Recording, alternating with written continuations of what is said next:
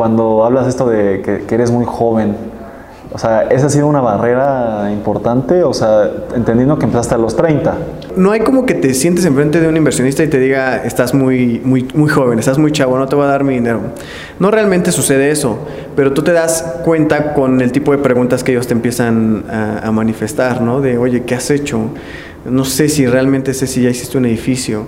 No estoy tan seguro de que hayas manejado estas cantidades de capital. Regularmente los inversionistas les cuesta mucho hacer el análisis de tierra y como nosotros dominábamos ya esta parte, nosotros seleccionábamos la tierra y les llevábamos ya un proyecto al cual invertir. Para ti que vas a poner tu lana, tengo un plazo y un rendimiento que te puedo pagar y no te preocupes de que te lo regrese porque legalmente voy con un fideicomiso inmobiliario que va a cuidar de ti, del propietario de la tierra, de nosotros, de nuestro know-how.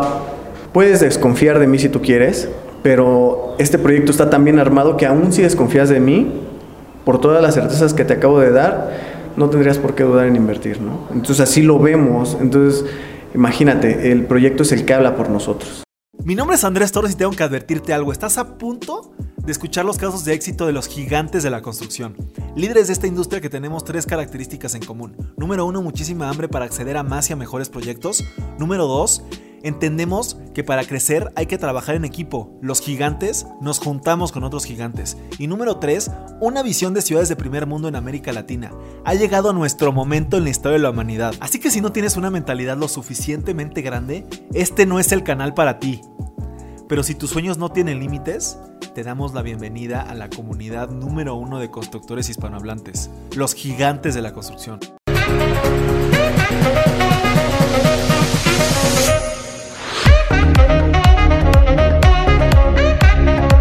Gigantes de la construcción, bienvenidos a una entrevista más en el podcast más importante de construcción a nivel hispanohablante.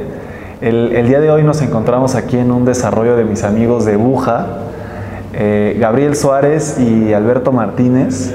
Eh, ellos son socios en, este desarrollo y este, en esta empresa y la verdad es que estoy muy contento de estar por acá.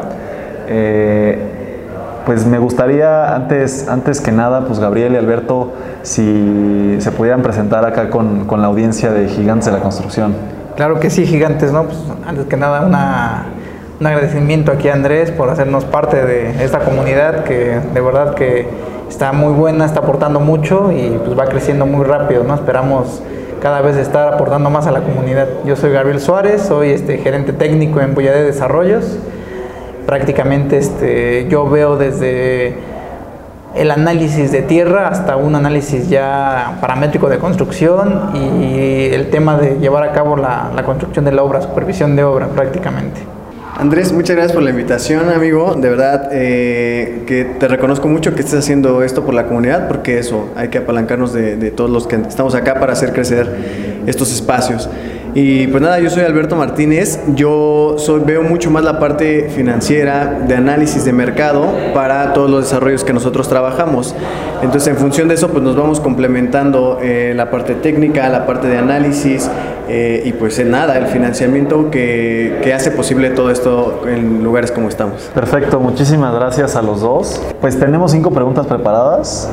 Eh, la primera básicamente es cómo es que llegaron a este punto de poder eh, levantar pues un edificio, ¿no? Eh, ¿Cuál ha sido ese proceso? ¿Cómo empezaron? ¿Cómo empezó esto, eh, este, este proyecto que se llama Buja? Y en específico me gustaría que nos platicaran también pues cómo, cómo se ha formado esta sociedad entre ustedes dos. Claro, pues mira, nosotros prácticamente, este, yo soy ingeniero civil y empecé prácticamente desde residente de obra, ¿no? Desde tener esta parte de residencia de obra, fui ascendiendo cada vez más en una compañía. Tuve la fortuna de tener personas que, que, me enseñaron del negocio y fue como pude dar el salto, ¿no? ya prácticamente a fundar una sociedad y empezar a hacer yo mis edificios, que pues la realidad es que tienes que empezar siempre cobrando una fee de éxito. Es difícil cuando empiezas a tener el control de todo el desarrollo pero te vas metiendo por partes, ¿no? En esta parte yo siempre he estado en lo que es en desarrollo de obra y fue como fui apalancando y pues ya con el tiempo... Pero digo, ahí creo que te, te me brincaste durísimo de ya... Era, era trabajar en una empresa y ya empecé a construir, o sea, ¿cómo fue ese proceso? O sea, fue así de rápido, porque seguramente, y, espero que nos estén escuchando mucha gente que a lo mejor es residente, son superintendentes de obra, y que obviamente tengan este objetivo, pues de ellos hacer sus propios desarrollos, ¿no? Sí. ¿Cómo, qué, qué tan complicado fue eso? Entiendo esta parte eh, que tú nada más cobrabas si el desarrollo es exitoso, pero ¿cómo fue ese, dar ese brinco? ¿Te apalancaste en alguien, algo, algo familia, algo? ¿Cómo, ¿Cómo estuvo ese proceso? Ah, ok, me fui muy, muy de repente, muy rápido, ¿verdad? Pues mira, básicamente yo estaba en una compañía que era empleado y de ahí fui aprendiendo. Esto fue un lapso como de cuatro años aproximadamente. Pero como bien les decía, tuve la fortuna de los mismos ingenieros más grandes, eh, tuve la fortuna de que me empezaron a ayudar a conocer más a fondo el negocio en cuestión de números y fue como fui yo viendo ¿no? el futuro hacia hacer yo mi propia compañía y sobre todo en el camino me fui encontrando con personas como con Alberto que también este él de alguna manera andaba buscando lo mismo y compartimos esa, esa parte y fue que, que, empezamos a hacer la sociedad. O sea, como bien les decía, primero nosotros eh, la realidad es que no teníamos capital, eh, todo era prácticamente con inversionistas y fuimos poco a poco capitalizando, cobrando, como bien te decía, fee de éxito, ¿no? Por si el desarrollo era exitoso, también cobrábamos por el tema de si nosotros traíamos inversionistas, cobrábamos una fee también. Y fue como fuimos haciendo capital propio. Y nosotros ofrecíamos incluso antes de todo esto a los regularmente a los inversionistas les cuesta mucho hacer el análisis de tierra y como nosotros dominábamos ya esta parte, nosotros seleccionábamos la tierra y les llevábamos ya un proyecto al cual invertir. ¿Cómo, ¿Cómo fue que tú fuiste experto en tema de tierra? Digo, yo me dedico a la construcción, conozco muchos residentes, pues no es como la especialidad, ¿no? Ellos son más técnicos, más de la parte de, de, procesos constructivos. ¿Cómo fue que tú obtuviste estas habilidades o te refieres ya cuando tuviste el primer proyecto de desarrollo? No, realmente en la empresa donde trabajé también estuve muy de la mano con con las primeras fases, ¿no? que es la selección de tierra. Entonces aprendí, yo realmente aprendí, no hay como tal, este, digámoslo así, algo escrito, un libro, un manual, ¿no? realmente tienes que aprender yendo desde a las oficinas de Sedubi, ¿no? que aquí en Ciudad de México es la encargada de, de lo que es el uso de suelo de cada propiedad. Entonces yo iba a las oficinas, este, pedía, hay unos planos que son planos de, de la zona donde te dicen los usos de suelo identificaba los predios que tenían un uso de suelo amplio, es decir, donde se podía construir varios niveles. Yo ya tenía una media en donde ya sabía a partir de cuántos niveles y en qué zonas es donde se podría dar el desarrollo. Entonces prácticamente tenía yo la información ya de Sedubi, entonces el próximo reto es ir a tocarle a los dueños de los predios para ofrecerles ¿no? que me vendieran su predio y así poder hacer un plan de negocios y llevárselo a los inversionistas pero fue como conocí de fondo la normativa, eh, conociendo los usos de suelo, de ahí parte todo. Y ahí entonces, desde el primer proyecto que, que, ustedes elaboraron, digo, este es el tercero, desde el primero te asociaste con Alberto. ¿O cómo fue el proceso? Después, fíjate, él prácticamente viene en el proyecto anterior, él nos busca por asesoría para un proyecto que también él estaba estructurando lo asesoramos precisamente desde el tema de uso de suelo, el tema del ya algo más completo del levantamiento de capital. Decide prácticamente dejar el proyecto porque las condiciones de la tierra no se, no se daban. Y fue que nos dice, oye, ¿sabes qué? Pues yo tengo esta facilidad de, de levantamiento capital, traigo de capital, pues mejor unamos fuerzas, ¿no? Tú que ya tienes más experiencia en el tema de bus, la búsqueda de la tierra y estructuración de, de negocios, pues este, hagamos equipo y es como estamos estructurando ahorita los proyectos que tenemos de activos. Ok.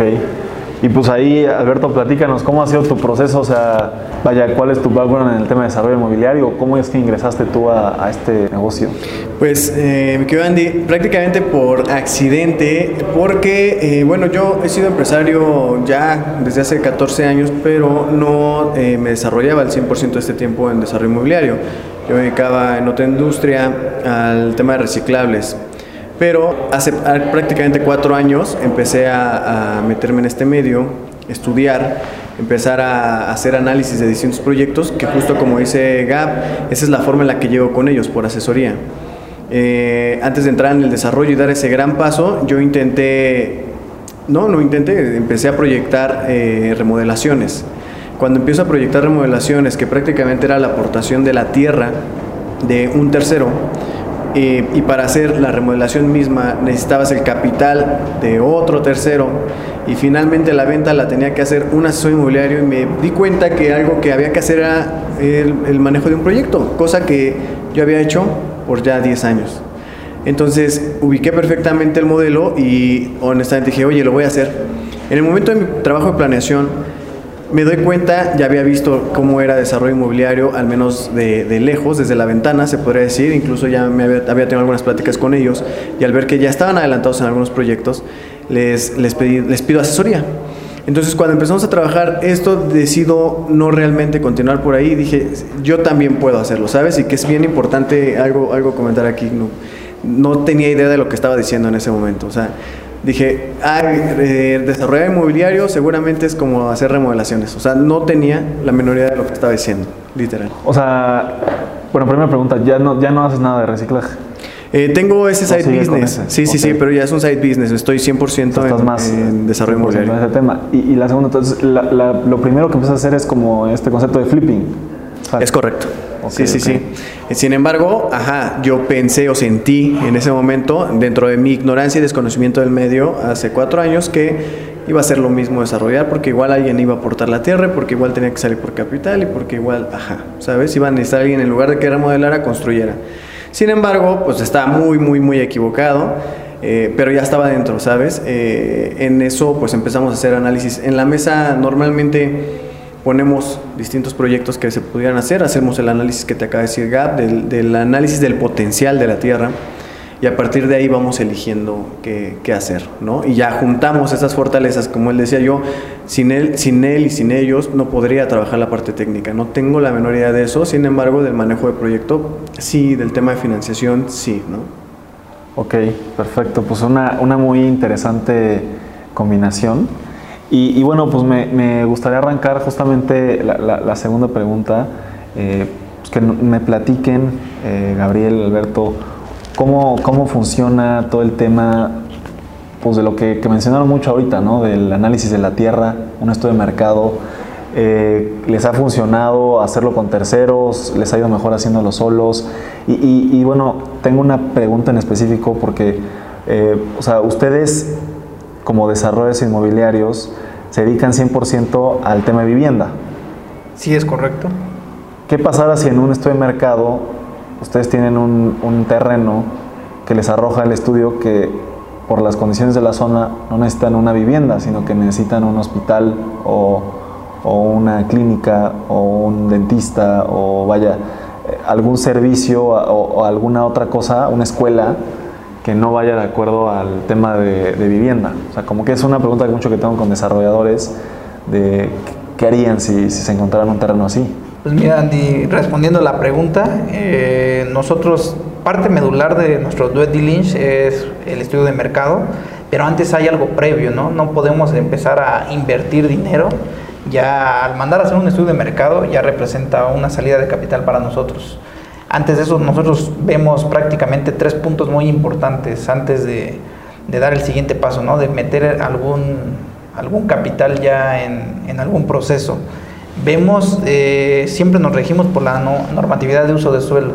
Debemos de ver qué, cuántos niveles se pueden construir en la zona, qué uso tiene el uso de suelo, si es habitacional o es mixto. En este caso, para un hospital tendría que ser mixto y debe de estar este, bien especificado en el uso de suelo, ¿no? que se puede dar un hospital ahí. Porque el uso de suelo, la realidad es que se basa también en los servicios que hay en la zona hay en, en, zonas que no hay tantos servicios, ya sea sanitarios, hidráulicos, entonces por ello no, no, se podría construir un hospital, ¿no? Primero tendríamos que ver el uso de suelo, ya si en el uso de suelo prácticamente nos arroja que es un hospital, eh, realmente lo correríamos a, lo financiero, ¿no? Ver si es redituable porque para nosotros, pues ahorita tenemos, somos enfocados en vivienda, y un hospital es algo un poco más patrimonial, ¿no? No estamos cerca, entonces yo creo que, que dejaríamos como que en stand-by el, el, proyecto, no, no le entraríamos por el momento. Y, nada, y, cómo les ha ido con terceros en un estudio de mercado? ¿Les ha ido bien? O sea, ya, ya, ya que ya entiendo esta parte previa, ya que decide sí, sí vamos a entrarle al proyecto y vamos a empezar a, a, invertir, en el desarrollo, en el primer paso que podría ser un estudio de mercado, ¿cómo les ha ido? ¿Qué beneficios les da? ¿Qué, qué, qué, información relevante obtienes de ahí? Sí, prácticamente hay pocas empresas, hay que decirlo, hay pocas empresas en México que se especializan en estudios de mercado. Entonces hay cuatro que son líderes ¿no? aquí en México. Nosotros con la que trabajamos prácticamente es, tiene un poco más de, de, feeling en lo que es los desarrollos verticales y por eso siempre nos inclinamos con ellos. Las otras son un poco más de manejo de datos y con la ventaja que tenemos es que con ellos también nos, nos, diseñan un producto de acuerdo a los compradores que hay en la zona. Llámese equipamiento, llámese el tipo de, de acabados que, que, se puede hacer, porque hacen ellos entrevistas en campo, ¿no? Eso nos ayuda mucho para conocer a nuestros potenciales clientes. Y en general sí nos ha ido bien. Nosotros también hacemos un estudio previo antes de, de contratar a, a terceros y sí, hasta el momento hemos coincidido en la información que salimos nosotros a buscar a la calle y la que nos arroja el estudio, solo que esta pues ya viene ya más por segmento, ya nos, nos analiza la competencia hasta 5 kilómetros a la redonda, ya nos da un panorama muy claro y, que por supuesto nos, nos, sirve mucho para el diseño del producto. ¿no? Ok, ok, interesante. Eh, pues cambiando un poquito de tema, me, gustaría saber ustedes cómo ven toda la parte financiera y en específico cómo, cómo es un proceso de levantamiento de capital. Acá estamos en, el desarrollo, tenemos acá esta, esta, este fondo. Entiendo que han estado haciendo eventos. Eh, eh, ¿Cómo les ha funcionado eso? Y, no sé cuáles son las estrategias eh, que nos pudieran compartir para el tema del levantamiento capital en bienes raíces. Claro, pues eh, sí, sí, sí, hemos estado trabajando justamente aquí. ¿Qué, otra cosa más tangible que la prueba de lo que hacemos, ¿no? Y de en dónde se invierte el capital de la gente. Pero digamos que ese es el paso último, al final del tiempo, ya cuando se hace, se hace todo esto. Antes, en lo que trabajamos mucho es que todos estos análisis que acaba de mencionar Gap tengan un check en cada una de estas partes, que la tierra, el potencial nos dé específicamente lo que podemos hacer, que financieramente haga sentido, que legalmente hay una estructura y que el concepto que le vamos a montar haga sentido con la demanda que nos indica el estudio de mercado. Si nosotros tenemos esas cuatro cosas, va a ser mucho más sencillo sentarme a platicar contigo, Andy, y decirte que este proyecto está listo para que lo inviertas, aunque ahorita nomás hay un render y una planta. Entonces, si, si hablamos y nos vamos a fondo en por qué este producto se está demandando ya y por qué me voy a tardar X cantidad de meses en venderlo, por lo tanto, financieramente para ti que vas a poner tu lana, tengo un plazo y un rendimiento que te puedo pagar y no te preocupes de que te lo regrese, porque legalmente voy con un fideicomiso inmobiliario que va a cuidar de ti, del propietario de la tierra, de nosotros, de nuestro know-how. Todo esto lo integramos desde una presentación, pero también en eventos presenciales como estos que hacemos y a partir de ahí generamos la confianza, porque hay una como barrera de tipo mental o tal vez social, en donde porque somos jóvenes se nos confía un poco menos de lo que hacemos. Pero ¿qué otra cosa si la parte técnica, que estamos parados en ella en este caso, que es un edificio de casas específicamente, y nos apalancamos de, oye, sabemos hacerlo, y además te protejo con todos estos, estos otros factores, ¿qué más quieres? ¿Qué estás esperando para invertir? ¿no? O sea, básicamente esa es como la estructura que le damos alrededor a nuestros Oye, me encanta ese tema, ¿cómo, cómo me gustaría que nos platicaras un poco de esa experiencia. ¿Cuántos años tienes? Yo tengo 34. O sea, digo, 34 años cuando, cuando hablas esto de que, eres muy joven. O sea, ¿esa ha sido una barrera importante? O sea, entendiendo que empezaste a los 30. Sí. Pues eh, es, parte, no hay como que te sientes enfrente de un inversionista y te diga, estás muy, muy, muy joven, estás muy chavo, no te voy a dar mi dinero. No realmente sucede eso, pero tú te das cuenta con el tipo de preguntas que ellos te empiezan a, manifestar, ¿no? De, oye, ¿qué has hecho? No sé si realmente sé si ya hiciste un edificio, no estoy tan seguro de que hayas manejado estas cantidades de capital. Sin embargo, eh, justo con toda esta amalgama que vamos dando, pues les vamos dando esa, esa certeza.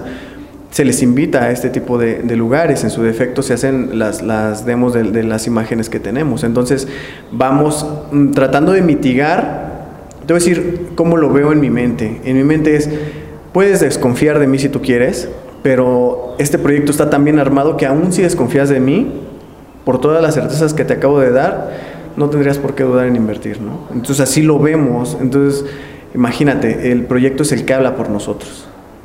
Ok, ok, me, parece interesante ese, ese concepto. Y, bueno, aprovechando que estamos acá y, que veo acá el, nombre de patrocinador de nuestro evento pasado, Altail, pues me gustaría que, me platicaran un poquito de, pues de algunas tendencias eh, en el tema de construcción, de diseño, de acabados, o sea, eh, qué, qué, productos o, o, en específico a lo mejor de este, el último desarrollo que estamos aquí, pues qué, qué, cositas le metieron como diferentes eh, para que pues, cuando alguien ve un render, cuando dicen, dicen por ahí eh, del amor nace la vista, perdón, de la vista nace el amor, este, pues, pues qué le metieron para que, para que la gente cuando, cuando vea el render, vea el proyecto, venga para acá, pues tenga como ganas de, de vivir aquí, ¿no?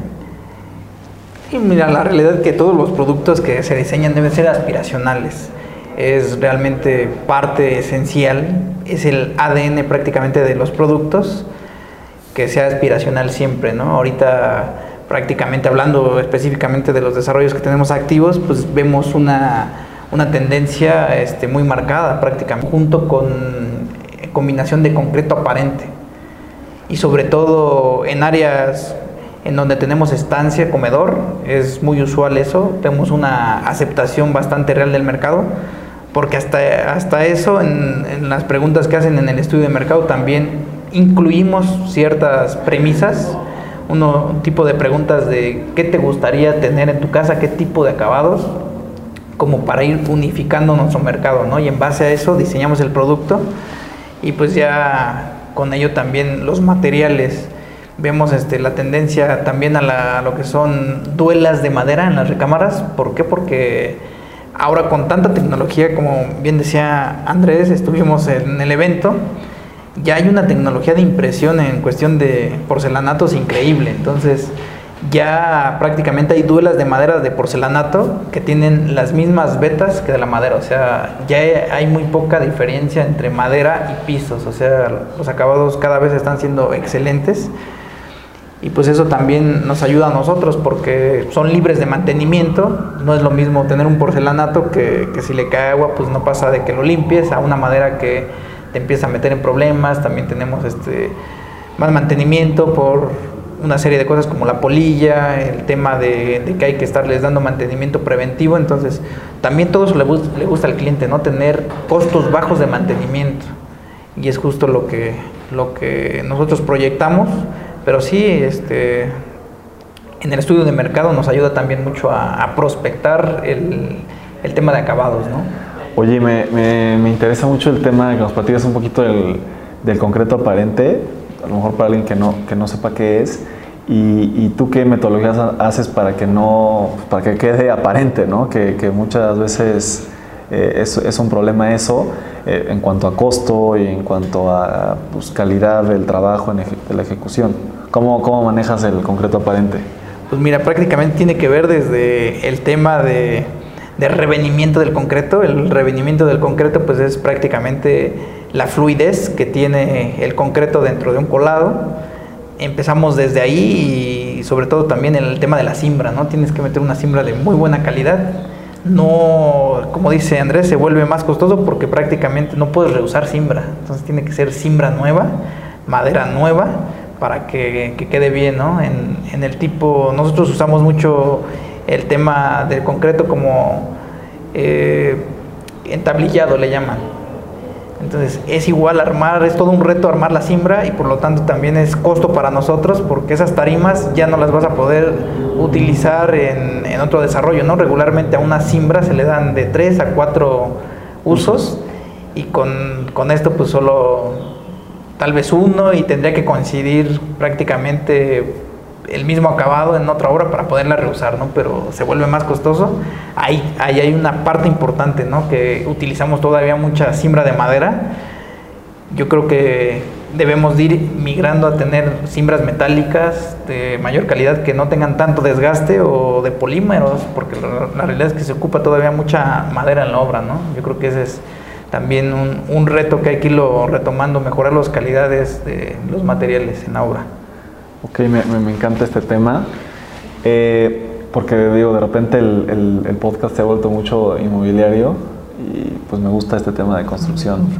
Eh, pues la última pregunta, Gabriel y Alberto, me gustaría que me platicaran qué proyectos tienen eh, para los próximos 12 meses y qué visión tienen para Buja eh, pues a los 5 o 10 años, no sé, qué, cuál, es, cuál es el objetivo, el propósito de, ustedes. Pues eh, lo primero, a los siguientes 12 meses estamos trabajando en nuestro siguiente proyecto que está sobre Calzada de Tlalpan, que para que, quienes no estén acá en Ciudad de México es una de las vías principales de acceso y salida a la ciudad. Eh, estamos muy cerca del Estadio Azteca. Ahí vamos a tener 21 unidades eh, de departamentos, incluidos loft y, y departamentos de 60 metros, y dos locales comerciales dado el, beneficio del uso de suelo que hace rato mencionaba ese término GAP, nos permite, nos da esa flexibilidad y decidimos ir en, un modelo de ese tipo. Vamos premiando en tendencia, no solamente hablando de acabados, en tendencia también del uso de la tecnología. Entonces vamos premiando también incluso en automatización del sitio que van a adquirir ya sea nuestros inversionistas o bien usuarios finales, que ya es una eh, gracias al estudio de mercado, ya sabemos que es una familia joven que va iniciando o bien eh, una persona soltera. Entonces vas dirigiendo ya específicamente lo que le vamos dando de acabado con toda esta información que fue amalgamando el proyecto a tener un, un, un espacio que aunque tengamos un desarrollo a 100, 200, a 5 kilómetros que hacemos, no dudes en por qué ir con Bulla de Desarrollos. Me, me, me, parece interesante eh, el, juntar este concepto de alguien joven con el tema de automatización, creo que, queda muy de la mano, y un loft, ¿no? que al final es, está interesante, o sea, automatizar un loft, algo chiquito y que esté automa o sea, tenga ciertas cosas automatizadas, creo, seguramente hay proyectos así, pero creo que es algo interesante que que habría que explotar. Sí, totalmente. Eh, juntar estos dos conceptos eh, nos pone por delante de todos la, la, competencia según la hemos analizado. No obstante de que buscamos hacer algo muy privado, que cada persona tenga su espacio, que respete eh, las dinámicas familiares que ya existen hoy, gracias a, las nuevas generaciones, pero también a la pandemia, todo lo que revolucionó. Entonces vamos a hacer un producto que se ajuste a las nuevas dinámicas de familia el día de hoy. Eso por una parte, en los próximos 12 meses también tenemos, eh, vamos a desarrollar casas unifamiliares en, en Querétaro, en el área de Cibatá. Vamos a estar desarrollando ahí eh, unos conceptos muy interesantes donde no vas a tener que compartir tu amenidad, por ejemplo, de alberca, que no está mal compartirla, pero ¿qué te parecería tener un carril de nado dentro de tu casa? Literalmente dentro de tu casa. Entonces, traemos conceptos de ese tipo que con los que buscamos despegarnos de la competencia eh, de forma competitiva y otorgándotelo a un precio que sea costeable, que te permita tener acceso a y no estemos sufriendo todos por no tener en dónde vivir porque no alcanza. Entonces, si quieres platicar justo más de eso, hace 5 y 10 años. Sí, justo lo que vemos en, en de Desarrollos, ¿no? Vemos que el mercado cada vez este, se encarece por distintas cosas. Lo que vemos, área de oportunidad es que la tierra, la realidad es que no va a dejar de subir de precio. Vemos una manera muy tradicional de construir y creemos que por ahí puede estar el, prácticamente el negocio, ¿no? Creemos que el que se logre unificar en procesos, en costos de construcción, va a poder dar los precios más competitivos.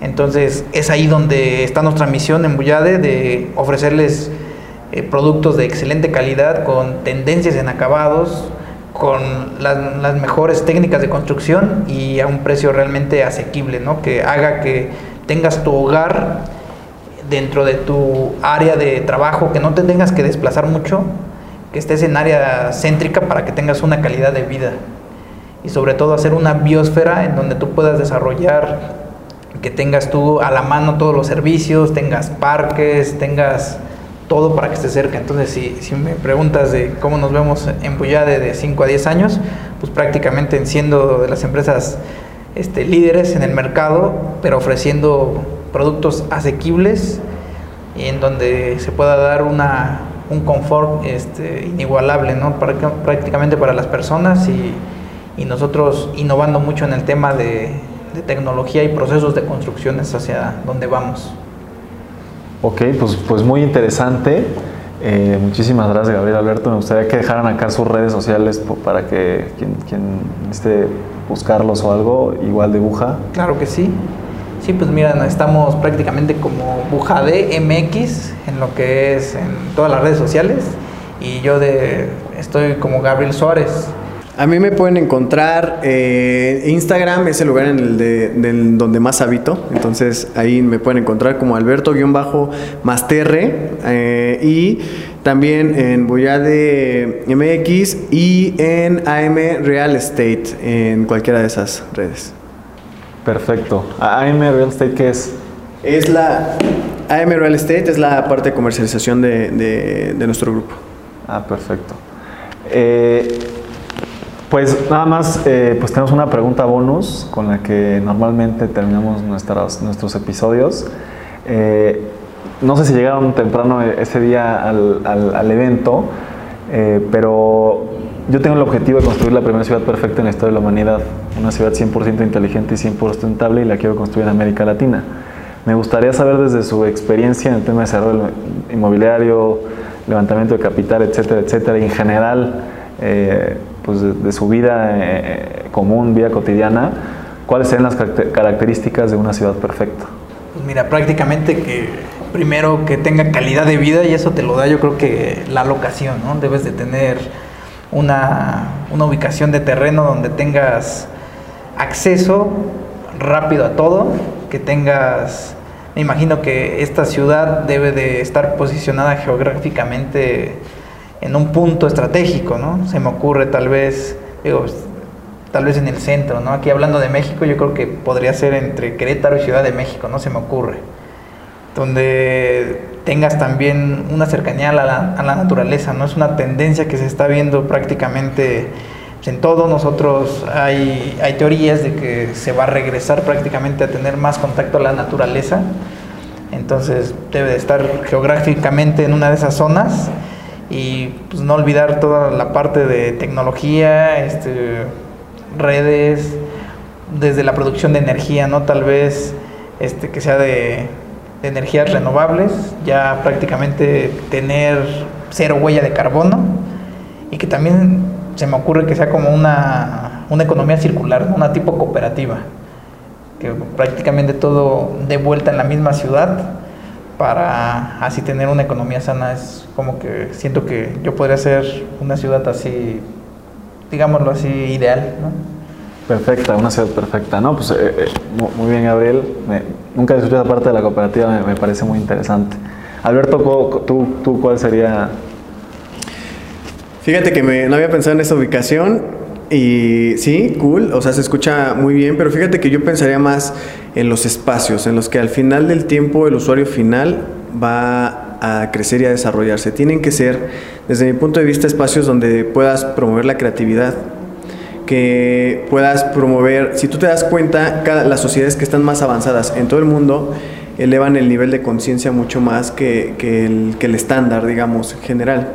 A mí me gustaría ver una ciudad en la que se premia mucho más el, tema educativo, el tema de crecimiento, el desarrollo humano, personal, y esos espacios cada vez escasean más en las grandes ciudades. Entonces, si promovemos mucho dentro de una ciudad que tenga todas esas condiciones y elevamos el nivel de la conciencia de las personas que habitan ahí, creo que la calidad de vida se va a mejorar, eh, híjole, no sé, por mucho, ¿no? Entonces yo le imagino mucho más en condiciones de cómo habita la persona que está ahí.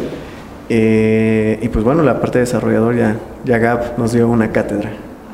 Perfecto, ¿no? Pues, pues me encanta esa parte de desarrollo personal, desarrollo humano, sí, definitivamente es un, es un tema y al final pues una ciudad perfecta necesita una sociedad, por así decirlo, perfecta, ¿no? Eh, pues muchísimas gracias, eh, Gabriel, muchísimas gracias Alberto por su tiempo, por, por compartir acá en, las redes de Gigantes de la Construcción. Esperamos verlos muy pronto en, otro evento, ya sea de ustedes por acá o, nuestro en Gigantes. Y pues nada, agradecerles muchísimo. No sé si tengan algún comentario final. No, pues más que nada Muchas gracias por la invitación y de verdad que suscríbanse a los canales de Gigantes, vamos a estar haciendo contenido seguido y también estaremos avisando de los eventos que hagamos para que se den una vuelta, ¿no? Más que nada, seguir creciendo la comunidad y qué gusto de verdad que, que pueda haber una comunidad así de, de, constructores, ya hacía falta. Muchas felicidades, Andrés. Muchísimas gracias, muchísimas gracias, Alberto. Muchísimas, muchísimas gracias Andy por la invitación. De verdad que se agradece, como te digo, que favorezcas eh, que la comunidad nos empezamos a, empujar unos a otros y pues oficialmente hacerte la invitación y la propuesta de que incluso si quieres traer a gigantes acá, voy a desarrollos en nuestro desarrollo en Dallas, pues adelante, están las puertas abiertas para ti y para toda la comunidad, amigo. Ah, pues muchísimas gracias. Ya, claro que lo tomaremos ahí la, la invitación y pues seguramente ya lo eran, porque como bien decías Alberto, pues esto lo demuestra, eh, pero nos gusta terminar diciendo que pues ahora son unos gigantes de la construcción, mi querido, mi querido Alberto, pues muchísimas gracias. Muchas gracias. Y muchas gracias a todos los que nos escuchen, eh, nos vemos en la próxima semana con una entrevista nueva.